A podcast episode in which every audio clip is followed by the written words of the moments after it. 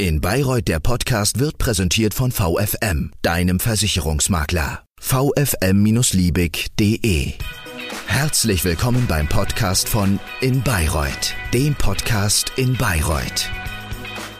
Herzlich willkommen zum Bayreuth Podcast, der Podcast aus Bayreuth für die Menschen in Bayreuth. Heute wollen wir uns mit einem Thema befassen, das die Bayreuther Menschen und auch die Stadtentwicklung in den nächsten Jahren maßgeblich wohl mit beeinflussen wird. Mein Name ist erst einmal noch zur Vorstellung Jürgen Lenkheit. Es geht um das Thema, das uns alle am meisten oftmals mit beschäftigt, das liebe Geld. Die Frage deshalb heute lautet, ist Bayreuth bald pleite?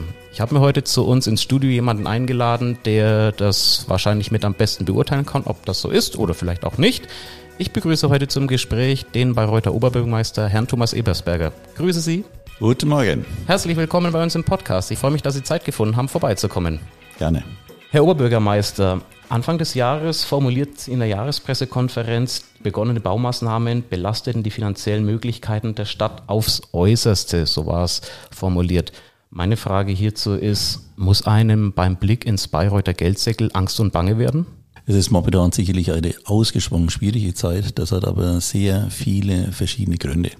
Der Hauptgrund dürfte darin liegen, dass wir bei den Gewerbesteuereinnahmen perspektivisch deutlich weniger einnehmen werden nach den derzeitigen Rahmenbedingungen als früher. Wir hatten zum Beispiel 2017 110 Millionen Gewerbesteuer, jetzt rechnen wir noch mit 60 Millionen. Alleine die Personalkosten im letzten Jahr sind fast 10 Millionen Mehrausgaben.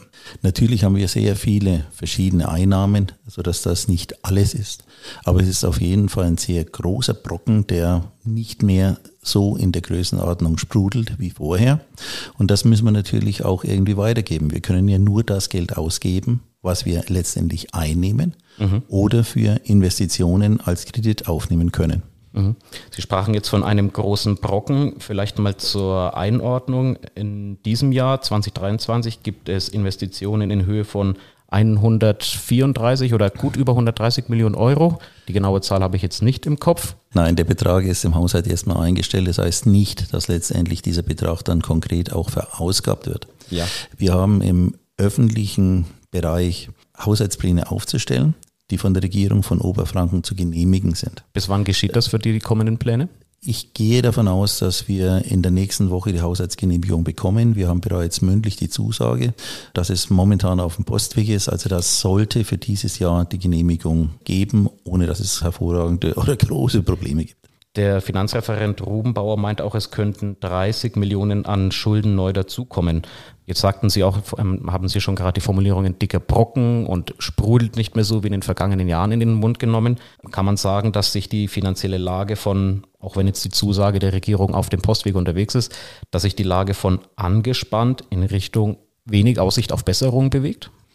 Wir sind ja immer gute Hoffnung und hoffen, das Ganze auch richtig umsetzen zu können. Wichtig sind natürlich die Steuergesetze. Da hängt es davon ab, wie jetzt die Gelder auch von Berlin verteilt werden, was wir vom Land bekommen, was wir für Einnahmen konkret erzielen können durch Verkäufe und ähnliches. Also es ist ja wirklich ein extrem breites Feld. Wir haben im Kernhaushalt vielleicht Beträge von ungefähr 250 Millionen und wenn man die ganzen anderen Bereiche, wo die Stadt als Wirtschaftsunternehmen gefordert ist, mit reinnehmen, kommen wir im Jahr ungefähr auf eine Milliarde. Also das sind Beträge, das ist nicht nur so ein bisschen, was nebenher rausgeht.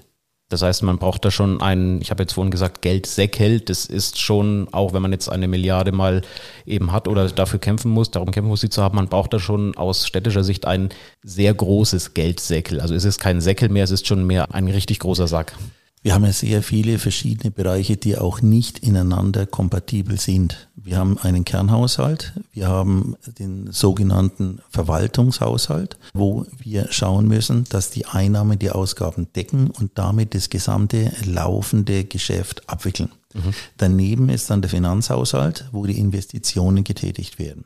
Da ist es selbstverständlich, dass wir Kredite aufnehmen können. Die müssen wir aber im laufenden Verwaltungshaushalt natürlich verzinsen und auch tilgen. Bloß ein ganz kleines Beispiel. Wenn wir jetzt das Rathaus 2 neu bauen müssen, der Dr. Franz Straße oben, ja, äh, ersetzen müssen, wenn wir neue Büroräume brauchen, dann können wir das anmieten, dann sind das Kosten der laufenden Verwaltung. Wenn wir es anschaffen, kaufen, wie wir es jetzt gemacht haben in der Pittstraße, dann geht es in den Finanzhaushalt. Das sind also dann im Prinzip eigentlich erstmal zwei verschiedene Töpfe. Aber wenn wir in bestimmten Jahren, ich kann sicherlich nicht auf ein oder zwei Jahre fixieren, aber in circa zehn Jahren dann amortisiert haben, hat dann die nachfolgende Einheit natürlich die Räume weitgehend umsonst und muss keine laufende Miete mehr zahlen. Das sind dann aber Beträge, die von einem Haushalt in den nächsten rübergehen. Mhm. Ich würde noch mal ganz kurz gerne den Punkt auf das lenken, was es für die Bayreuther Bürger möglicherweise bedeuten könnte oder auch nicht die finanzielle Lage. Sie sprachen vorhin davon, die Kosten auch weitergeben zu müssen möglicherweise. Ist es denkbar, über kurz oder lang, dass Bayreuther Bürger dafür die Kröte schlucken müssen, wenn sie merken, die Grundsteuer oder auch Müllgebühren, ähnliches wird erhöht? Das sind wieder andere Sachen. Die Müllgebühr zum Beispiel muss immer kostendeckend sein, nur für das, was dort gemacht wird. Wir haben ja verschiedene Bereiche, die kostendeckend sein müssen, der sogenannte Gebührenhaushalt. Das muss immer ausgeglichen sein. Auf der anderen Seite haben wir aber ja viele Ausgaben, die über den allgemeinen Haushalt laufen sei es jetzt zum Beispiel Kultur, Sport, Unterstützung, Freizeit und so weiter und so fort. Das sind ganz normale Sachen, die nicht über Gebühren erhoben werden, sondern über das normale Steuereinkünfteprogramm. Und da muss man natürlich sagen, wenn wir weniger Geld zur Verfügung haben, muss es gewisse Einsparungen geben. Und das ist dann eben nicht die Frage, geht Bayreuth pleite? Das mit Sicherheit nicht. Aber die Frage ist, kommen Leistungseinschränkungen? Wann? In welchem Umfang? Und wie geht das Ganze weiter? Wann könnten solche Einschränkungen kommen oder wie könnten die konkret aussehen? Bewusst im Konjunktiv mal gesprochen. Wir haben gewisse Reihung von Aufgaben, die wir erledigen müssen. Wir haben auf der einen Seite die Pflichtaufgaben, die wir als Gesetz vorgeschrieben bekommen, dass wir das machen. Das müssen wir erledigen. Es ist nur die Frage, zum Beispiel in welchem Umfang. Wenn wir Kita-Plätze zum Beispiel stellen müssen, dann ist die Frage, in welcher Form kommt jetzt der Kindergarten. Wir hatten jetzt hier zum Beispiel einen Träger, der sehr gerne ein wünschenswertes Projekt gehabt hätte mit einem Sportkindergarten. Die gingen davon aus, dass sie eine extra Turnhalle davon dazugestellt bekommen. Das sind aber Ausgaben, die können wir uns nicht leisten. Da muss es umgestellt werden. Dann gibt es vielleicht einen etwas normalen Kindergarten oder ein abgespecktes Programm. Das ist dann eine Pflichtaufgabe, dass wir Kindergartenplätze zur Verfügung stellen, aber nicht genau in welcher Form. Bei den freiwilligen Leistungen ist es so, das können wir machen, wenn wir noch Geld haben, das wir frei verausgaben können. Da muss dann abgewogen werden, geht das jetzt in die Sportförderung, geht das jetzt in die Kultur, geht es in Blumenschmuck oder geht es in andere Sachen. Mhm. Sie haben jetzt gerade schon zwei Stichpunkte angerissen, wo ich gerne nochmal anknüpfen würde. Das ist einmal, Sie sagten jetzt Kindergärten, Herr Oberbürgermeister. Ich würde nochmal im Bildungskontext Schulen ansprechen und danach nochmal auf die freiwilligen Leistungen zu sprechen kommen zu Schulen. Es ist ja so, der Zustand mancher Bayreuther Schulen, ich will jetzt nicht sagen, ist alarmierend, aber man muss dringend dran. Beispielsweise das WWG oder das RWG ist schon seit längerer Zeit in der Warteschleife. Die Graser Schule wird derzeit saniert, sehr aufwendig, das zieht sich etwas. Was sagen Sie den Eltern von Kindern, die eine zunehmende Marodierung ihrer Schulen in Bayreuth befürchten? Als ich ins Amt gekommen bin, habe ich mir eine Liste geben lassen von notwendigen Schulmaßnahmen, die eigentlich kurzfristig gemacht werden müssten. Das war vor drei Jahren? Das war vor drei Jahren und das waren 330 Millionen. Dazu muss man wissen, dass in den letzten Jahren eigentlich immer so zwischen 30 und 35 Millionen Investitionsvolumen von der Stadt ausgegeben worden sind. Also horrende Beträge, die nicht einfach umgesetzt werden können. Wir haben da nicht das Personal und nicht die finanziellen Möglichkeiten, das zu machen, was eigentlich notwendig wäre. Ich sage wirklich notwendig und nicht wünschenswert. Es geht ja, um gewisse Weise um einen Mindeststandard. Kann man das so sagen? Ja, wir haben jetzt zum Beispiel die Albert-Schweitzer-Schule fertig. Wir sind bei der Graser Schule seit Jahren dran. Gut, da hatten wir damals vom Stadtrat eine neue Schule beschlossen. Bürgerinitiative kam und Bürgerbegehren. Das hat dazu geführt, dass jetzt saniert werden muss. Das kostet uns Minimum das Doppelte und wir sind jetzt mindestens damit fünf, sechs Jahre im Verzug. Aber das müssen wir dann umsetzen. Das sind gewisse Vorgaben. Und wir müssen natürlich auch darauf achten, dass eins nach dem anderen möglichst zügig abgearbeitet wird. Wir versuchen, dass wir das Richard-Wagner-Gymnasium möglichst schnell starten können, dass es weitergeht. Aber das setzt natürlich voraus A, Finanzen, B, die Manpower. Und beim WWG zum Beispiel oder auch Schwimmbad, Graf-Münzer-Gymnasium und ähnliches, da muss man dann sehen, wie man das anschließend anschließen kann. Jetzt habe ich vorhin die freiwilligen Leistungen schon mal anklingen lassen. Sie meinten eben, man könnte das für kulturelle, sportliche oder auch theoretisch für Angelegenheiten des Blumenschmucks ausgeben. Bei den freiwilligen Leistungen muss oder sollte Bayreuth etwas einsparen vom bisherigen Niveau. Können Sie das auf eine Zahl beziffern? Wie viel Prozent? Nein. Wir wollen ja möglichst das erhalten. Eigentlich wollen wir sogar noch viele schöner machen. Nur wenn die Finanzen eben nicht da sind, müssen wir uns nach einer gewissen Reihenfolge orientieren. Und da ist für mich natürlich als erstes das Funktionieren von der allgemeinen Verwaltung wichtig. Dann als zweites, dass Arbeitsplätze in Bayreuth geschaffen werden, damit wir auch Steuereinnahmen haben können. Das fängt an vom Kindergarten, Bildung, bis hin zur Senioreneinheit, Universität, aber auch Schaffung von Gewerbeflächen, Ritz und so weiter. Dann haben wir in der nächsten Zeit ja einen Riesenbrocken Gesundheit mit dem Klinikum, wie es weitergeht. Wir haben im Bereich Soziales, was natürlich dann auch an äh, Zusammenleben und so weiter prägt, sehr viele Projekte laufen. Und dann kommen eigentlich erst die sogenannten richtig freiwilligen Leistungen, Kultur, Sport, Freizeit.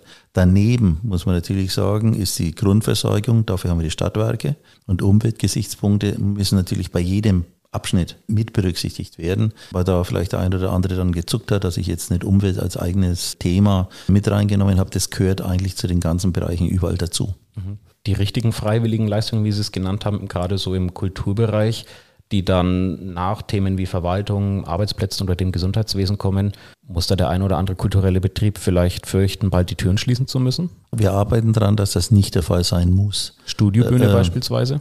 Wir wollen ja nach wie vor die Gelder zur Verfügung stellen. Wir haben deswegen ja auch Sparrunden eingeführt. Wir versuchen den Haushalt jetzt erstmal im Verwaltungsbereich noch einmal um 10 Millionen zu kürzen, obwohl es ja auch schon ausgedünnt ist. Also ich sage immer, aus einer ausgequetschten Zitrone kann man nichts für Saft gewinnen. Es ist auf jeden Fall schwierig, aber wir arbeiten dran und äh, ich bin zuversichtlich, dass es uns gelingen wird, wieder einen Verwaltungshaushalt hinzubekommen, der auch im nächsten Jahr noch ausgeglichen ist. Mhm. Sie haben auch gerade schon das Thema Klinikum, neue Lösung angesprochen, wie auch immer die jetzt aussehen könnte, ob es eine, ob es am Roten Hügel ist oder ein Neubau an anderer Stelle, da gibt es ja auch schon unterschiedliche Diskussionen. Geht es jetzt beispielsweise um Klinikum oder langfristig auch Sportarenen in Bayreuth? Wo soll denn das Geld für diese Großprojekte, die jetzt am Horizont sich langsam immer mehr herausschälen und konkreter sichtbar werden, herkommen? Also beim Klinikum gibt es für mich eigentlich keine Alternative mehr. Ich hatte zu Beginn versucht, das Klinikum zusammenzulegen am Bereich Hohe Warte, dass entsprechende Gutachten gemacht werden, äh, inwieweit es möglich ist. Da habe ich keine Mehrheiten im Stadtrat gefunden. Und Land kommt ja damit dazu. Zweckverband. Äh, Zweckverband, so dass es jetzt mit Sicherheit in dem Bereich am Roten Hügel funktionieren muss, dass dort, ich sage mal, weitgehend neu gebaut wird. Was dann am Ende in welchem Abschnitt kommt, da sind wir momentan dran. Wir haben sehr gute Abstimmungsgespräche mit den Ministerien. Ich bin auch zuversichtlich, dass das mit dem MCO sehr gut weitergeht. Also Im von der Seite Oberfranken. sind wir, glaube ich, wirklich gut aufgestellt. Und alle Herausforderungen, die wir haben, haben alle anderen Kommunen auch. Also wir sind da nicht allein und wir haben mit Sicherheit weitgehend noch bessere Ausgangslagen als die meisten anderen Kommunen. Nochmal zu dem Thema Sportarenen. Viele Leute oder Sportbegeisterte in der Stadt rühmen sich ja in einer Sportstadt Bayreuth zu leben. Welchen Platz kann denn Profisport langfristig einnehmen, wenn zum Beispiel im Kleinen ein Kraftraum im Eisstadion fehlt oder im Großen irgendwann zu befürchten ist, dass die Hallen nicht mehr den technischen Standards entsprechen? Stichwort Eisaufbereitung, das ist bereits der Fall. Oder vielleicht Liegenvorgaben Oberfrankenhalle, Bundesliga Basketball, falls es mal wieder soweit sein sollten, einfach die Hallen nicht mehr den Anforderungen der Profiligen entsprechen. Schwimmen da Bayreuth die sportlichen Fälle davon? Es wird auf jeden Fall noch deutlich schwieriger als in den letzten Jahrzehnten, weil die Anforderungen immer größer werden von den Verbänden und es werden immer mehr Konzentrationen auf Großstädte und auf Ballungsräume gelegt. Das muss man leider so feststellen. Wir haben jetzt mit gewissem Aufwand, aber noch vertretbaren Mitteln das Hanswalde Wildstadion weitgehend in den Stand gebracht. Flutlichtanlage, äh, ja, äh, Rasenheizung so gut wie fertig, wenn auch noch nicht ganz. Gut, bei der Rasenheizung steht der Container, die ganze Technik nicht. Also von der Seite her haben wir dann natürlich darauf geachtet, wie es mit der Liga weitergeht und was passiert, was natürlich mitverlegt worden ist, aber das war schon vor dem Aufstieg, die Schläuche in dem Bereich Rasen. Aber die komplette Technik ist nicht bestellt gewesen. Wir hatten Verhandlungen geführt, dass es alles zeitnah kommen kann, dass wir den Voraussetzungen und so weiter entsprechen können und dass wir es auch sicherstellen hätten können, dass es jetzt kurzfristig angeschlossen wird. Aber da haben wir uns bis jetzt nicht finanziell binden müssen. Wie kann es, um nochmal bei diesem Stichwort ähm, Hans-Walter Wildstadion zu bleiben, dann weitergehen, wenn da jetzt noch nicht alles komplett bestellt ist? Macht man dann eine Eil-Expressbestellung, falls mal wieder der Aufstieg in die Profiliga gelingen könnte? Wir haben ja die Voraussetzungen alle gelegt. Ja, äh, das ist kein Thema. Zum, fürs nächste Jahr brauchen wir es nicht. Wenn ein Aufstieg anschließend käme, können dann natürlich die Geräte kurzfristig angeschlossen werden. Aber wir haben das ja auch so gemacht, dass das Ganze als Verbundsystem laufen soll dass zum Beispiel auch das Christian Anestinum und möglicherweise Nachbargebäude dann an diese zentrale Heizungsanlage Energie verbessert angeschlossen werden können. Dafür laufen natürlich auch die entsprechenden Anträge auf Förderung. Und sobald die Förderungsanträge da sind, dann kann man ja so eine Fernwärme installieren. Nur zum jetzigen Zeitpunkt, wo die Billigungsbescheide noch nicht da sind, wäre es ja sehr riskant gewesen, wenn man bereits eure Maßnahmen endgültig in Auftrag gegeben hätte. Und deswegen hatten wir da vorgesehen, dass es eben Zwischenlösungen geben kann, die das Ganze überbrücken, bis dann die endgültige oder ganz anfordernde Möglichkeit finanziert werden kann. Ich würde jetzt nochmal vom Hans-Walter-Wild-Stadion oder dem Sportbereich im Allgemeinen nochmal zum Abschluss übergeordnet versuchen, eine Frage zu formulieren. Sie haben jetzt eben schon angesprochen, das Geld ist knapp, die Bauprojekte sind reichlich. Auch ein Thema Herausforderung ist die Personalressourcen, gerade im Bauwesen der Stadt. Sind das Aspekte, wo man sagen kann oder die Frage aufkommen kann, dass über kurz oder lang die Lebensqualität in Bayreuth für die Bürger ich will nicht sagen in Gefahr kommt, aber einfach, dass die Möglichkeit besteht, dass die Lebensqualität sinken könnte? Es kann sicherlich so sein, dass die Lebensqualität ja auf einem gewissen Niveau verbleibt. Wir werden mit Garantie besser dastehen als andere Städte. Das kann ich mit Sicherheit zusagen. Nur jeder weiß, wie bei uns die Demografie läuft. Jeder weiß, dass andere Staaten deutlich mehr Lebensarbeitszeit abgeben als wir in Deutschland dass wir für das, was wir haben wollen, erstmal arbeiten müssen, dass wir das erwirtschaften müssen, ist eine Selbstverständlichkeit. Aber das ist nicht ein Bayreuther Problem, sondern ein deutsches Problem mittlerweile. Okay, das ist ein deutsches Problem oder ein deutsches Phänomen, das Auswirkungen auch mit auf die Stadt Bayreuth hat, die ich glaube, viele Leute, die hier leben, als grundsätzlich sehr liebens- und lebenswert einstufen. Ich bedanke mich bei Ihnen für das Gespräch über die finanzielle Situation der Stadt Bayreuth so wie es aussieht, sind wir noch nicht bald pleite. Sie haben mal grob skizziert, wo die Reise hingehen kann, auch wenn es keine einfache Reise wird. Bedanke mich bei Ihnen, Herr Oberbürgermeister, und wünsche Ihnen viel Erfolg und gute Nerven bei den Planungen, wenn es an den Geldbeutel in den kommenden Jahren und Haushaltsberatungen etc. geht. Vielen Dank, Herr Ebersberger. Besten Dank und wir setzen auf die Bereue Steuerkraft. Das war der Podcast von In Bayreuth. Danke fürs Zuhören und bis zum nächsten Mal. Übrigens, viele weitere gibt's bei inbayreuth.de slash podcast.